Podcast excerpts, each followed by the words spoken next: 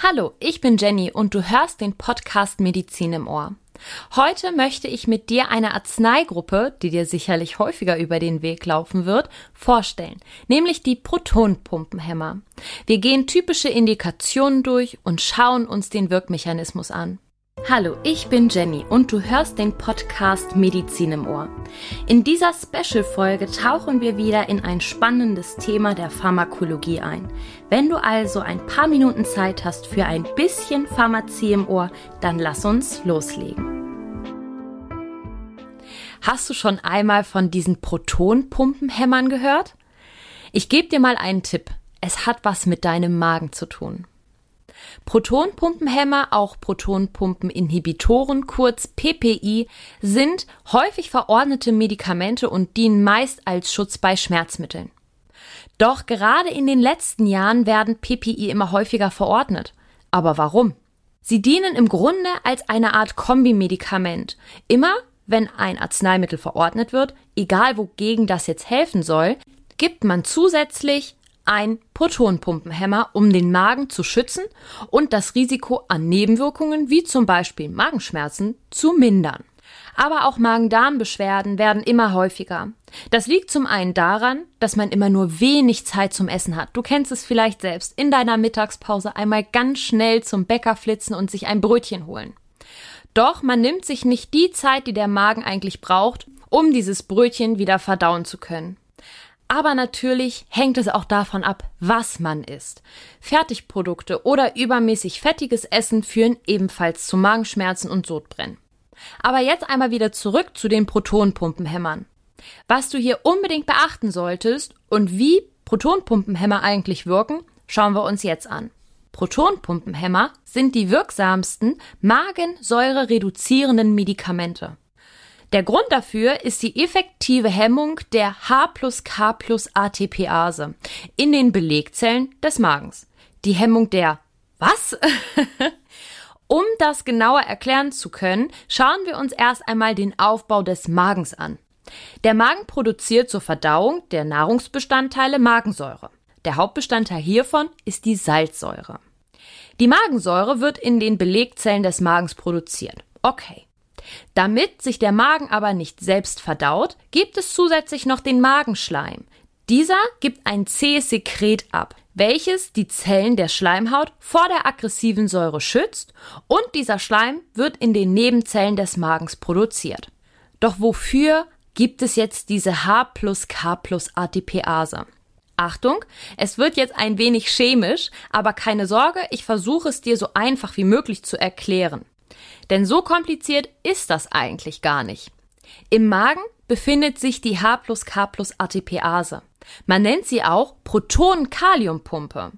Und diese Proton-Kaliumpumpe sitzt in den Belegzellen. Dort wird das Proton H plus in das Magenlumen befördert, während ein Kaliumion in die Zelle geschleust wird. Wird jetzt zusätzlich auch noch ein Chloridion in das Magenlumen geschleust, bildet sich im Magen die Salzsäure, also HCl. Soweit so gut. Doch was machen jetzt die Protonenpumpenhämmer mit der Protonenkaliumpumpe? Hast du eine Idee? Ganz einfach gesagt, die Protonpumpeninhibitoren hemmen die H plus K plus ATPase in den Belegzellen, sodass die Belegzellen nicht mehr in der Lage sind, Magensäure freizusetzen. Aber wie schaffen das die Protonenpumpenhämmer?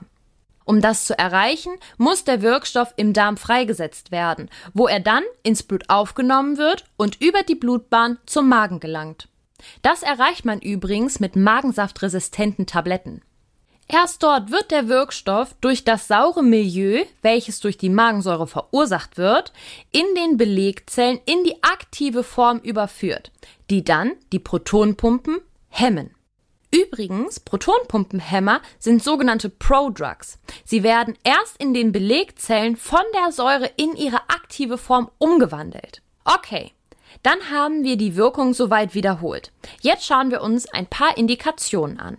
Gern bezeichnet man die Protonpumpenhämmer auch als Magenschutz, denn sie werden gerne in Kombination mit anderen Medikamenten zum Schutz für den Magen gegeben. Ein klassisches Beispiel sind hier zum Beispiel Schmerzmittel. Schmerzmittel greifen gern den Magen an und die Protonpumpenhämmer können das effektiv unterbinden.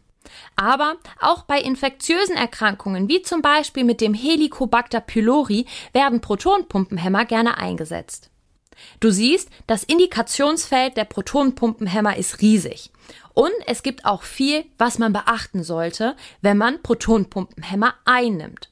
Hier geht es vor allem um ein paar Mikronährstoffe. Von hoher Bedeutung sind hier zum Beispiel Vitamin B12 und Calcium. Mir ist ganz wichtig an dieser Stelle zu erwähnen, dass es hier wirklich um eine Dauertherapie geht. Das bedeutet, wenn man über einen sehr langen Zeitraum PPIs einnimmt und nicht bei der kurzfristigen Anwendung. Okay, jetzt gehen wir aber näher auf diese Mikronährstoffe ein.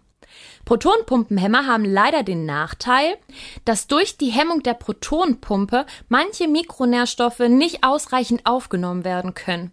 Und genau das muss beachtet werden. Durch das weniger saure Milieu wird weniger nahrungsgebundenes Kalzium freigesetzt, was zu einer verminderten Resorption von Kalzium im Zwölffingerdarm und im Leerdarm führt. Eine Folge wäre nach jahrelanger Anwendung zum Beispiel ein erhöhtes Risiko für, ich lasse dich kurz überlegen, genau, Osteoporose. Deswegen sollte hier regelmäßig das Blut kontrolliert werden. Das zweite Beispiel ist der Vitamin B12-Mangel. Wir haben eben schon darüber gesprochen, dass die Protonpumpenhämmer die Magensäureproduktion hemmen. Der Körper benötigt aber beispielsweise die Magensäure, um das Vitamin B12 aus der Nahrung freisetzen zu können. Die pH-abhängige Resorption über den Intrinsic-Faktor wird bei gehemmter Magensäure ebenfalls beeinträchtigt. Der Intrinsic-Faktor bildet mit dem Vitamin B12, das aus unserer Nahrung aufgenommen wird, eine Art Komplex und ermöglicht so dessen Resorption. Wer also dauerhaft Protonpumpenhämmer einnimmt, kann unter Mangelerscheinungen leiden. Ein Defizit an Vitamin B12 zeigt sich jedoch erst nach zwei bis drei Jahren, wenn die Speicher in der Leber, den Muskeln und dem Herzen erschöpft sind. Ich habe noch ein paar wichtige Infos für dich, die du über Protonpumpenhämmer wissen solltest. Das erste, Protonpumpenhämmer müssen langsam abgesetzt werden. Warum? Wer Protonpumpenhämmer länger als vier Wochen einnimmt und dann plötzlich absetzt, riskiert den sogenannten Rebound-Effekt. Das bedeutet, der Körper reagiert mit einer vorübergehend besonders starken Magensäureproduktion. Deshalb sollten und müssen die Säureblocker über einen längeren Zeitraum langsam reduziert werden. Wann sind Protonpumpenhämmer denn jetzt aber wirklich sinnvoll? Die Anzahl der Protonpumpenhämmer-Einnahmen hat sich in den vergangenen zehn Jahren verdreifacht. Experten gehen sogar davon aus, dass jedoch längst nicht alle Menschen, die regelmäßig Säureblocker schlucken, diese auch wirklich benötigen bzw. auch einen Nutzen davon haben. Was mir an dieser Stelle noch sehr wichtig ist und was ich dir noch mit auf den Weg geben möchte. Protonpumpenhämmer sollten nur auf ärztlichen Rat eingenommen werden und sollten auch lediglich als Kurztherapie eingesetzt werden.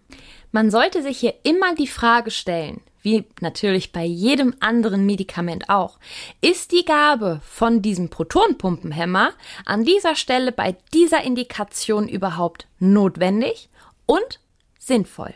Okay, du hast durchgehalten und wir sind am Ende angekommen. Ich hoffe, ich konnte dein Wissen über Protonpumpenhämmer ein wenig auffrischen und du konntest etwas aus dieser Folge mitnehmen. Wenn das so ist, würden Ellie und ich uns über eine 5-Sterne-Bewertung oder ein Abo wie immer sehr freuen. Oh, und ganz wichtig, wenn du jetzt denkst, oh, Pharma ist echt nicht mein Thema. Am 15. Februar haben wir ein offenes Pharma-Coaching, wo ich mit dir auf den Punkt gebracht alle wichtigen Infos teile, die für deine Prüfung wichtig sind. Auch hier, wenn du selbst nicht dabei sein kannst, ist das überhaupt gar kein Problem. Die Aufzeichnung sowie ein ausführliches Skript wird natürlich im Nachhinein für dich hochgeladen. Ich verlinke dir mal unsere auf den Punkt gebracht Reihe unten in den Show Notes.